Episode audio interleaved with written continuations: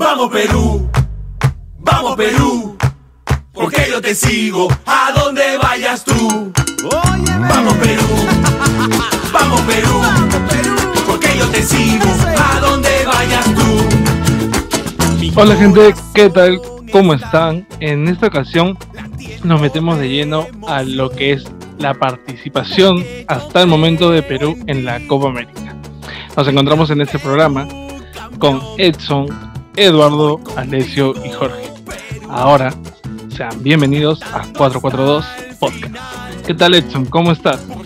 ¿Qué tal Álvaro? ¿Qué tal? ¿Cómo están todos? Bienvenidos sean aquí a 442. Hoy le tenemos mucho, mucho de qué hablar sobre la selección peruana que en estas dos fechas ha sido fundamental la participación de muchos jugadores y sobre todo jugadas claves que nos han permitido ver con más aprecio cómo ha llegado la selección a, tanto. Hola, ¿qué tal compañeros y audiencia? Sí, como bien comentabas, eh, la participación de, la selección peruana eh, cayó a pelo a nosotros y bueno, tantos, tantas fechas que, las cuatro fechas que vinieron, eh, mostraron una participación un poco irregular, pero al fin dieron la clasificación a, a que serían cuartos de final. ¿Qué tal muchachos? ¿Cómo están? Un gusto hablar con ustedes nuevamente. Y sí, como bien lo mencionaba Eduardo, ha sido una participación bien irregular, sobre todo por lo mostrado en el primer partido ante Brasil y de ahí cómo el equipo ha sabido recomponerse una vez más. Así que nada, a la expectativa de que, de qué rival nos puede tocar, que es Uruguay o Paraguay o Chile, así que ahí vamos a, hablar también de eso. Jorge. ¿Qué tal? ¿Qué tal compañeros? Sí, como dicen, eh, Perú para mí también ha estado de menos para más pero con unas irregularidades. Pero hay que estar atento, ¿no? De con quién nos tocan esta, en esos partidos que se nos vienen, que pueden ser Uruguay, eh, Paraguay o el mismo Chile, ¿no? ¿Qué opinan ustedes? perdón la interrupción, Jorge. Como saben, y si se darán cuenta, es el primer programa en el que estamos todos juntos. Así que veremos si es que nos sacamos los ojos o si es que en todo caso compartimos en opinión. Eh, comenzamos el análisis de Perú. ¿Qué les parece eh, con el mismo hecho? Pues Brasil-Perú. ¿Cuál es su opinión de ese partido? Mira, del, del Brasil-Perú yo no esperaba mucho, justamente porque, bueno, Brasil es el rival más fuerte del continente y aparte jugando de local sabíamos que iba a ser muy difícil. Pero de todos modos, el primer tiempo de Perú no me pareció mal. Me pareció un primer tiempo correcto, que Perú hizo lo que tenía que hacer y luego como que Brasil se molestó, pisó el acelerador y, pasó lo que, lo que pasó, ¿no? Una goleada terrible, donde Gareca también se vio que quería ya empezar a alternar jugadores, a darle oportunidades a, a Valera, a Raciel García, a Luis Iberico, a Tábara mismo, que luego no volvió a jugar. Pero ya se notaba que tenía una intención de, de variar jugadores, ¿no? Lo que le sale mal, creo yo, es meterlos a todos al mismo tiempo, ¿no? Algo que en los, otros partidos ya comenzó a, darse cuenta que quizás podía meter a uno, luego a otro y así, ¿no? Usar mano de Cartagena. Entonces, creo que ese primer partido le sirvió como lección de que sí tiene que buscar nuevos jugadores, pero quizás no acoplarlos a todos al mismo tiempo, sino que darle chances a uno y luego a, otro, ¿no? Así intercaladamente.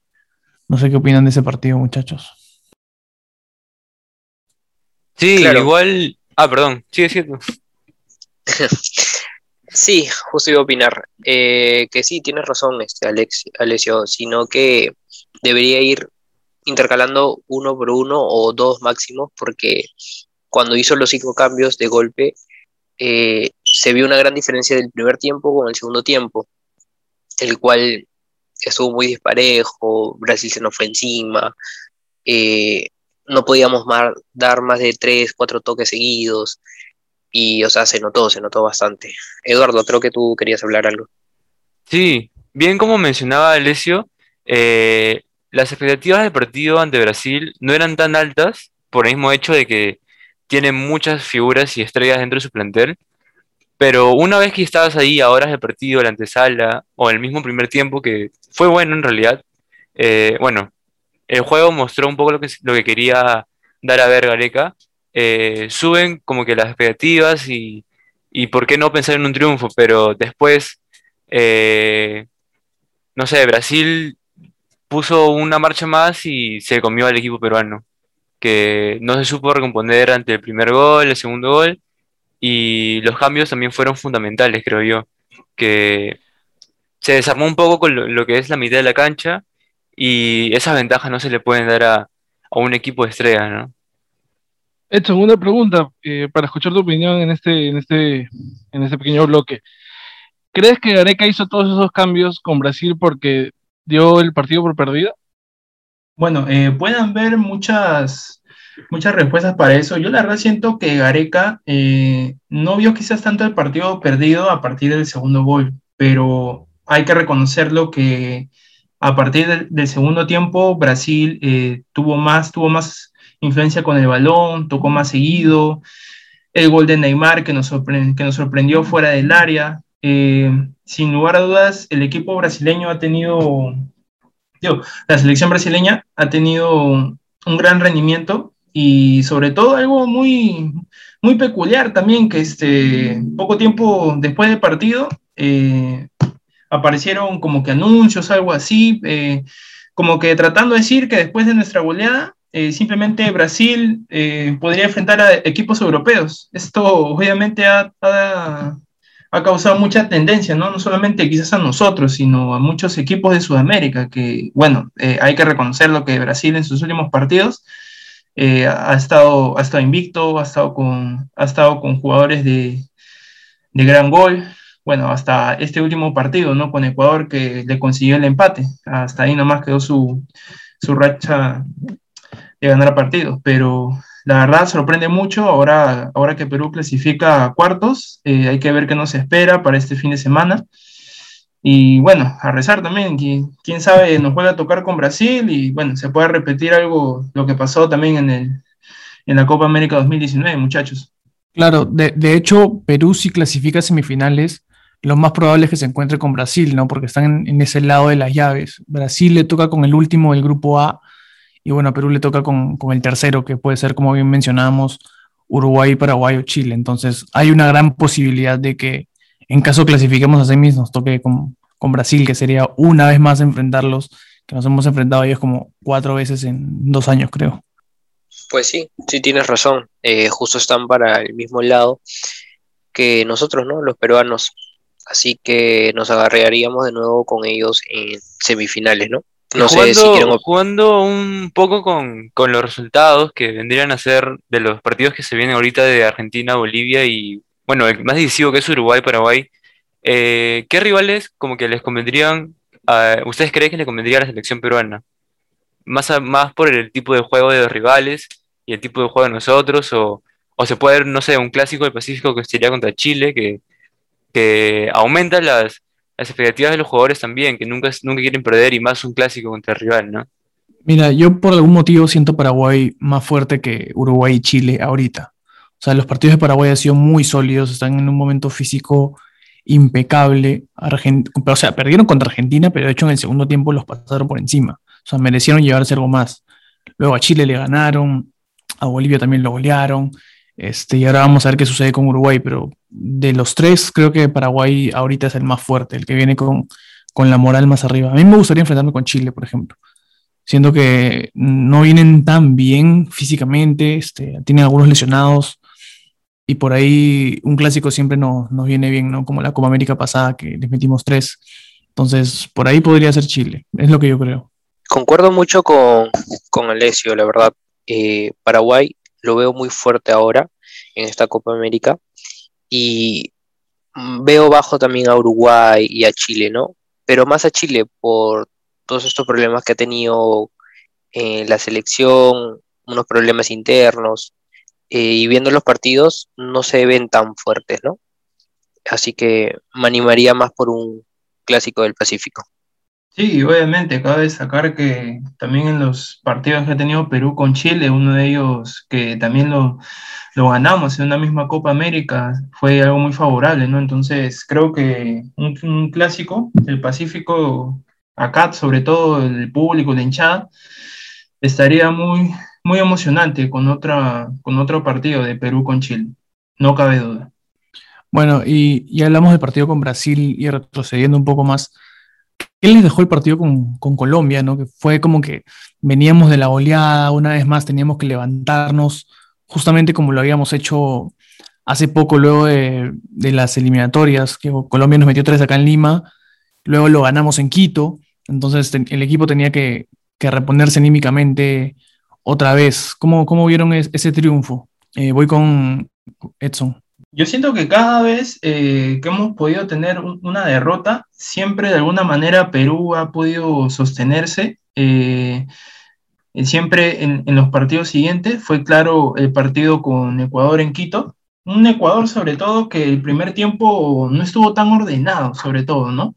No, no tenía tanto control del balón, muchos pases, muchos pases cerrados y obviamente Perú supo aprovechar bien eso, bien, bien esa de una desorganización de, de Ecuador sobre todo, ¿no? Así, bueno, fue muy favorable, ya el, el ánimo sobre todo el equipo cambió generalmente, repitiendo obviamente una, una victoria en Quito después de hace cuánto tiempo.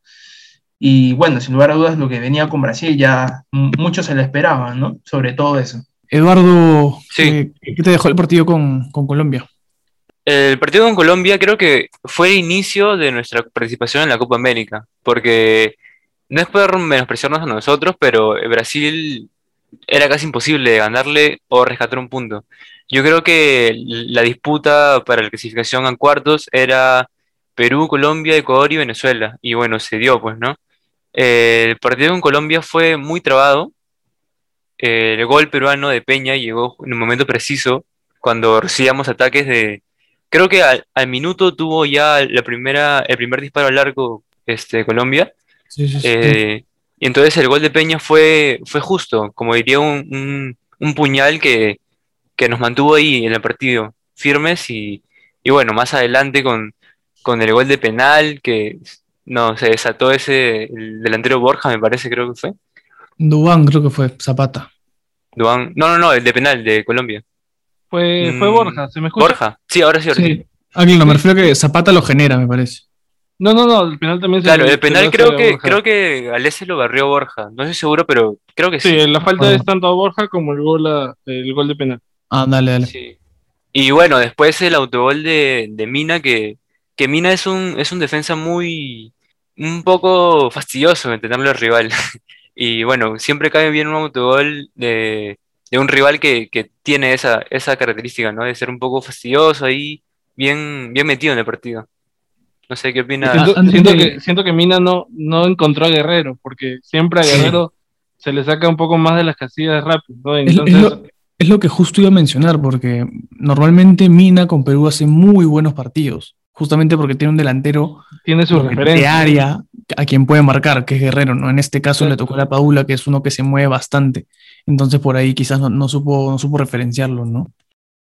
Sí, sí, tal cual. Eh, como bien comparto un poco lo que dice Eduardo, al, al hecho de haber arrancado tan mal con Brasil, debíamos cambiar el chip y saber que con Colombia recién comenzaría nuestra participación en, esta copa. Felizmente se sacó un muy buen resultado, que se haya sido el segundo gol con un gol en contra de- del equipo rival, sumó, sirvió y fue el primer paso, ¿no? Que aunque después con Ecuador no supimos manejarlo en el primer tiempo.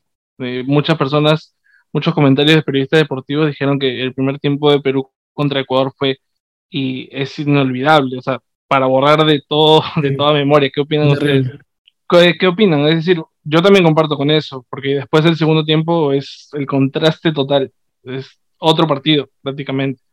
Totalmente.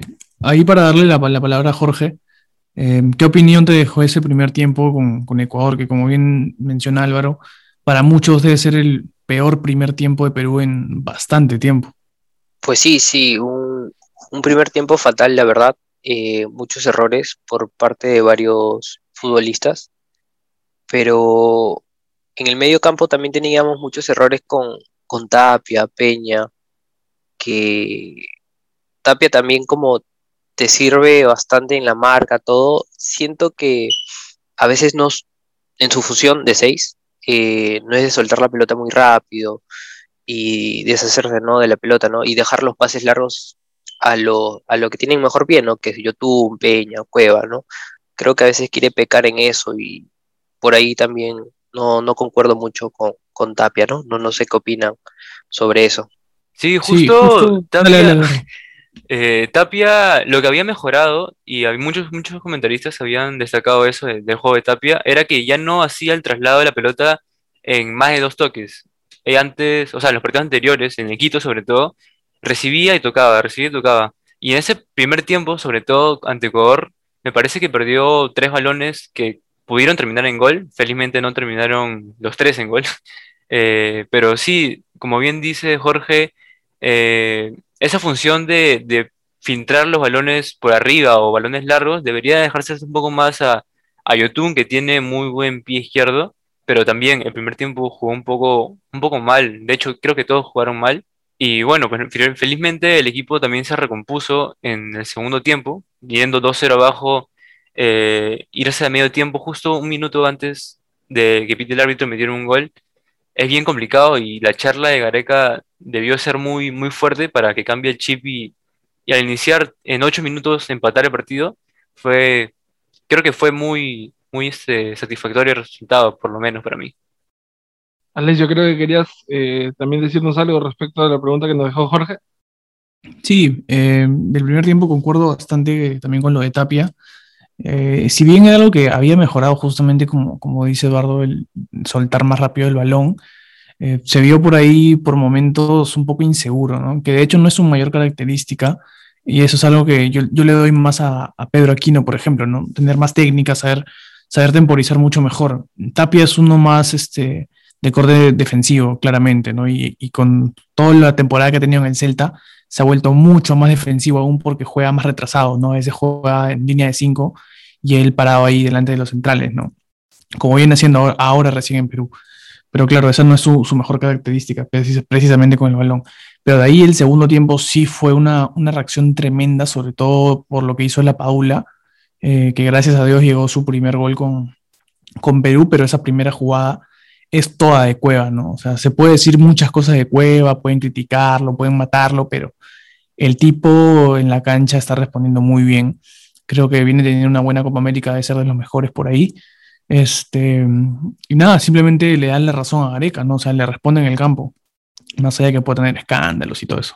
Sí, creo que creo lo más que- importante siempre es responder en el campo, ¿no? Sí, a raíz de, de esta alineación de que, que está arrancando, con la que está arrancando Gareca, mejor dicho, pues podríamos decir que ahorita uno de los más de los jugadores más determinantes son los tres de arriba, que son tanto La Paula, Carrillo y Cueva, que están marcando una clara diferencia en la selección, que suma porque es en el...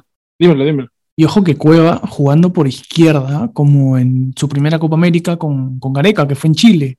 Justamente él jugaba por izquierda y de la izquierda partía hacia el centro para, para asociarse, para filtrar, para, para partir de esa jugada ser influyente para Perú, ¿no? Entonces ha vuelto a, tener ese puesto a raíz de la salida de Flores. ¿no? Recordemos que Edison Flores no, no viene teniendo continuidad en Perú por una lesión.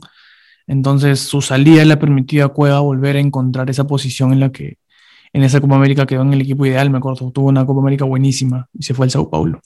Claro, y, y, y quizás si vamos un poco antes, siempre Cueva, eh, al menos en, en sus inicios en la San Martín, era un jugador de bastante dribbling, que, que el pericotero, como se le conoce en Perú, que Claro siempre sí. trataba de ser, el- a veces excedía de, de amarrabolas, diciéndolo coloquialmente, pero ahorita se le está viendo un poco más esto, ¿no? Que ese Cueva atrevido que tanto necesitamos ahorita en la selección. Sin duda. Eh, y bueno, vamos a lo más reciente. ¿O Edson tienes algo para, para acotar antes de ir al, al partido de Venezuela que justo fue ayer? ¿Algo del Perú-Ecuador? Bueno, solamente agregar que, este, sin lugar a dudas, un jugador clave también ha sido la Padula, eh, sobre todo terminando los primeros, los primeros 45 minutos, creo que todos nos fuimos con un, con un ánimo, la verdad, garrafal.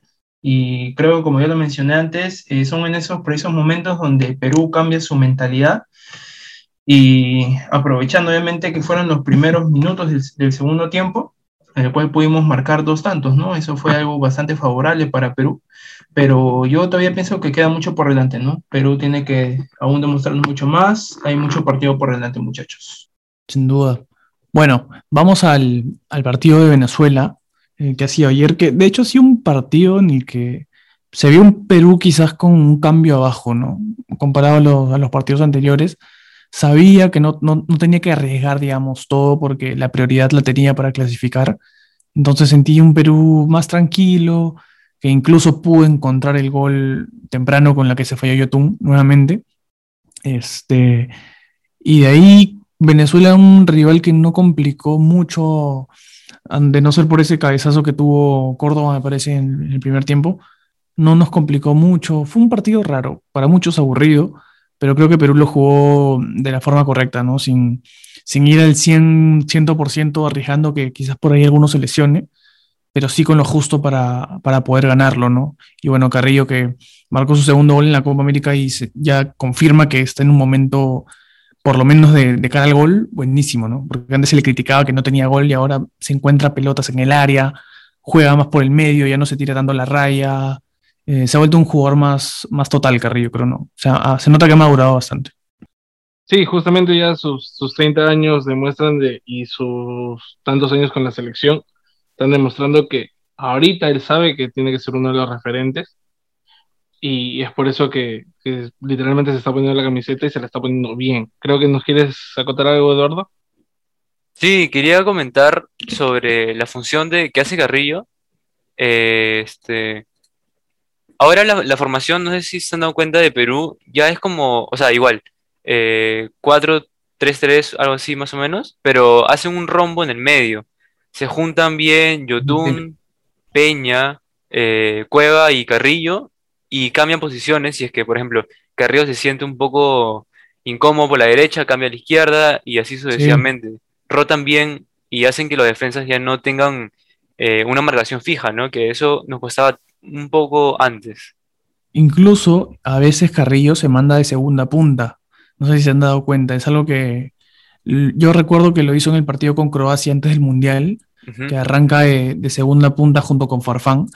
Y ahora se nota que, también lo está haciendo lo está haciendo mucho más, ¿no? Ya, ya, no es ese jugador que simplemente va por la raya y, y, se come toda la banda y destruye los laterales, sino que sabe jugar por el medio, sabe llegar por donde la jugada le pide, ¿no? Como mencionaba, un jugador mucho, mucho más maduro. Eh, Jorge, Edson, ¿qué, opinan del partido con Venezuela y bueno, de Carrillo? Y sí, sí, sí, tienes razón, justo eso también iba a mencionar, de que de jugar 4-3-3 terminamos jugando un 4-4-2 en rombo en el medio o con Carrillo tirándose segunda punta también Cueva entra a esa función y Carrillo empieza a salir con la pelota de mucho más atrás, lo cual hace que el juego de Perú sea diferente, no sean los mismos con la misma salida y cosas así, ¿no? Sobre el partido sí estuvo un poco aburrido eh, los primeros minutos, un, pocas llegadas. Eh, se puso un poco más emocionante con la entrada del venezolano Soteldo, el chato que es bien rápido por la banda, complicó unas cuantas veces, con unos cuantos toques, y eh, se pudo sufrir, ¿no? Al último, ¿no? Como siempre, Perú sufriendo. Sobre los cambios también, me gustó mucho la entrada de Raciel. Eh, en, unos, en unos, buenísima, o sea, en unos cuantos minutos sentí que tocó la pelota y se mostró más que Valera, la verdad. No sé si ustedes opinan lo mismo, la verdad. Sí, ahora a Valera lo están diciendo que es el nuevo Rui Díaz, porque se ha fallado una. Se falló una clara que. creo que ese gol le cambió la carrera. No, esa, ese es del Cóndor Mendoza, no, no es Rui Díaz. la gente no perdona en las redes, no perdona. con, la que se falló primero con Brasil y luego, bueno, la no, eh. Bueno, hay que esperarlo igual, son sus primeros partidos. Todavía no, hay que matarlo, creo. Edson. Bueno, sí, con el partido con, Venezuela, eh, sí se vio un Perú bastante flojo, sobre todo eh, en los primeros, los primeros minutos. Eh, obviamente con ese resultado ya creo que ya mm, gran parte del equipo ya estaba planteado también de que ya pasaba a cuarto de final. Así que yo también pienso que debido a eso, quizás no, no, fueron ya los últimos minutos un ataque más a la ofensiva, ¿no? ya fue un, un, juego más sólido. Obviamente que Venezuela no se quedó atrás. Eh, y sí, eh, siempre en los laterales, eh, Venezuela nos ha complicado un poco más con llegadas muy próximas y con remates sobre todo eh, muy potentes, ¿no? Que se han, han, bueno, han filtrado más eh, en el tema de, del área defensiva de Perú. Sí, tal cual. Pero bueno, hemos rescatado mucha información de, de un partido que no, no nos ofreció tanto un espectáculo, pero bueno, para poder seguir y ya terminar también el programa, tenemos tres posibles rivales. Eh, Eduardo, si fuese Paraguay nuestro rival, ¿cómo crees que debería eh, hacer el partido Perú? Te escucho. Eh, contra Paraguay, creo que el juego ahora han cambiado, ya no es tanto como se acostumbraba antes de pelotazo y, y a guerrear. Ahora mueven un poco más la pelota. Igual, la primera fecha que jugamos allí en Asunción de la eliminatoria, eh, disputamos un buen partido, tuvimos para ganarlo. No considero que va a ser un partido similar a ese porque son otras circunstancias, pero me animaría más por, por un, o sea, no un cambio total de, de alineación, pero podría probarse con dos delanteros. Por ejemplo, eh, me animaría por Ormeño y La Padula, tener un delantero que, que, se quede estancado, bueno, no estancado, sino más finalizador o, o más este, guerrillero ahí en, en, la marca como Ormeño, y uno que se retrase un poco más a jugar, a mover la pelota, a dar resistencias, como es La Padula, que ya está contra resistencias en la selección. Y así quizás eh, romper un poco más la defensa paraguaya que, que bueno, también son ahí dos tanques arriba que no vas a poner a, la Padula a cabecear entre los dos, pues no sé qué opinan ustedes. Sí, igual con Paraguay tenemos un buen historial, ¿eh? porque Gareca nunca ha perdido con Paraguay hasta ahora. Ya sea en Copa América, amistoso, eliminatorias, no ha perdido nunca con Paraguay. Eh, el antecedente más reciente es el de las eliminatorias el año pasado, la primera fecha, que empatamos 2 a 2 con, dos. Claro, con, con doblete de Carrillo. de Carrillo. Entonces, a ver, si bien la estadística está ahí, también hay que decir que Paraguay es el, el, rival más fuerte que nos puede tocar, ¿no? Creo que ahorita está mucho mejor que Chile y, y que Uruguay, como lo mencionábamos antes. Entonces, sí pienso que, a ver, el planteamiento puede cambiar, pero los jugadores creo que no. Creo que Gareca ya encontró su once, que es, bueno, Galese, Corso, eh, no sé si vuelve a Ramos y Callens, este, me parece que esta vez sí jugaría Trauco porque López estaba un poco sentido, creo que se va a operar o algo así, leí, pero el medio campo delante prácticamente ya está el equipo. Tapia, Peña, Yotún, Carrillo Cueva y, y, La Paula. Para mí tiene que jugar a eso, a lo que ya, ya es conocido porque ya estamos en una etapa de lo que es mata-mata, ¿no? O sea, te, te, puedes quedar eliminado en 90 minutos, ya no es fase de grupos, entonces creo que hay que apostar por lo que, por lo que ya conocemos. Sí, tal cual. Eh, Edson, si es que nuestro rival fuese Chile, eh, ¿cómo crees que debería plantear Gareca el partido? Bueno, la verdad con Chile, eh, Gareca debe ponerse a pensar también eh, que está viniendo también con una plantilla fuerte también. Eh, bueno, con Chile sobre todo más, más que la ofensiva, los primeros minutos Gareca debe plantearse bien buena, una buena línea defensiva, ya, que, ya que también Chile nos puede desequilibrar por los laterales, eso sí es lo que se ha visto no solo con nosotros, sino en los, en los demás partidos. Hay que también ver que en su último partido también ha, ante Uruguay no ha tenido, no ha tenido un buen rendimiento, así que hay, que hay que ver con qué sorprende Gareca. Yo pienso que todos estos últimos partidos han sido fundamentales ¿no? para poder armar su, su once ideal y hay que ver con qué nos sorprende ¿no? para, para esta fecha que se viene de cuarto de final también. Y ok, para cerrar, Jorge, si es que nuestro rival fuese Uruguay, ¿cómo crees que nos iría? Eh, yo creo que nos iría bien si jugamos con la misma formación que venimos jugando todos esos partidos. Eh, no hacer cambios a la loco, sino cambios cuando se tenga que hacer, ¿no? Pero de ahí todo lo veo bien, veo consistentes a todos, eh, bueno, Tapia que se dedique ¿no? a marcar y soltar la pelota en uno o dos toques. Que Yotun también aparezca un poco más, porque se, se, le ha visto poco, más han destacado lo que es Carrillo, Cueva y, la Paula, ¿no? Después el resto, yo creo que está bien, ¿no?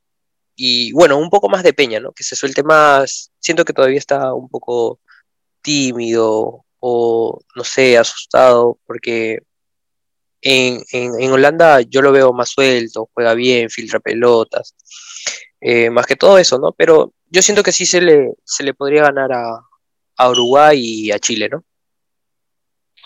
Alessio, ¿algún comentario final que nos quieras eh, dar para poder cerrar el programa? Bueno, confío en la selección, creo que ya nos han dado bastantes señales de que las Copas Américas nos vienen muy bien siempre, como por ejemplo lo fue la Copa América Centenario, que a partir de ahí remontamos la eliminatoria, que es al fin y al cabo lo que a todos nos importa, ¿no? Ir al Mundial, Copas Américas de diciembre. Así que nada, creo que el, objetivo hasta ahora está cumplido. Por lo menos para mí, el objetivo no es campeonar, ni llegar a la final, ni llegar a donde sea, sino encontrar variantes. Y las hemos encontrado. Eh, se reafirma lo de Corso, se reafirma lo de, bueno, no se reafirma, sino que es un descubrimiento lo de Callens, eh, lo de López, muy bueno. Peña se está sentando en el 11, y ni qué decir de la Paula, eh, Ormeño que está entrando. Entonces, el hecho de esta Copa América encontrar algunas variantes para que la eliminatoria nos vaya mucho mejor de lo que nos ha ido. Creo que por ahora la tarea está cumplida. Perfecto, entonces, eh, esto sería todo por, el programa de hoy. Disculpen mi, mi traba. Muchas gracias por escucharnos. Esto ha sido 442 Podcast. Recuerden que nos pueden seguir en nuestra cuenta de Instagram, 442-podcast. Y nada, gente, cuídense por favor, no olviden de usar su mascarilla. Eso ha sido todo por nosotros. Todo por hoy también. Muchas gracias. Chau, chau. Listo, nos vemos. Voy contigo, Perú, cantando hasta el final, porque regresa.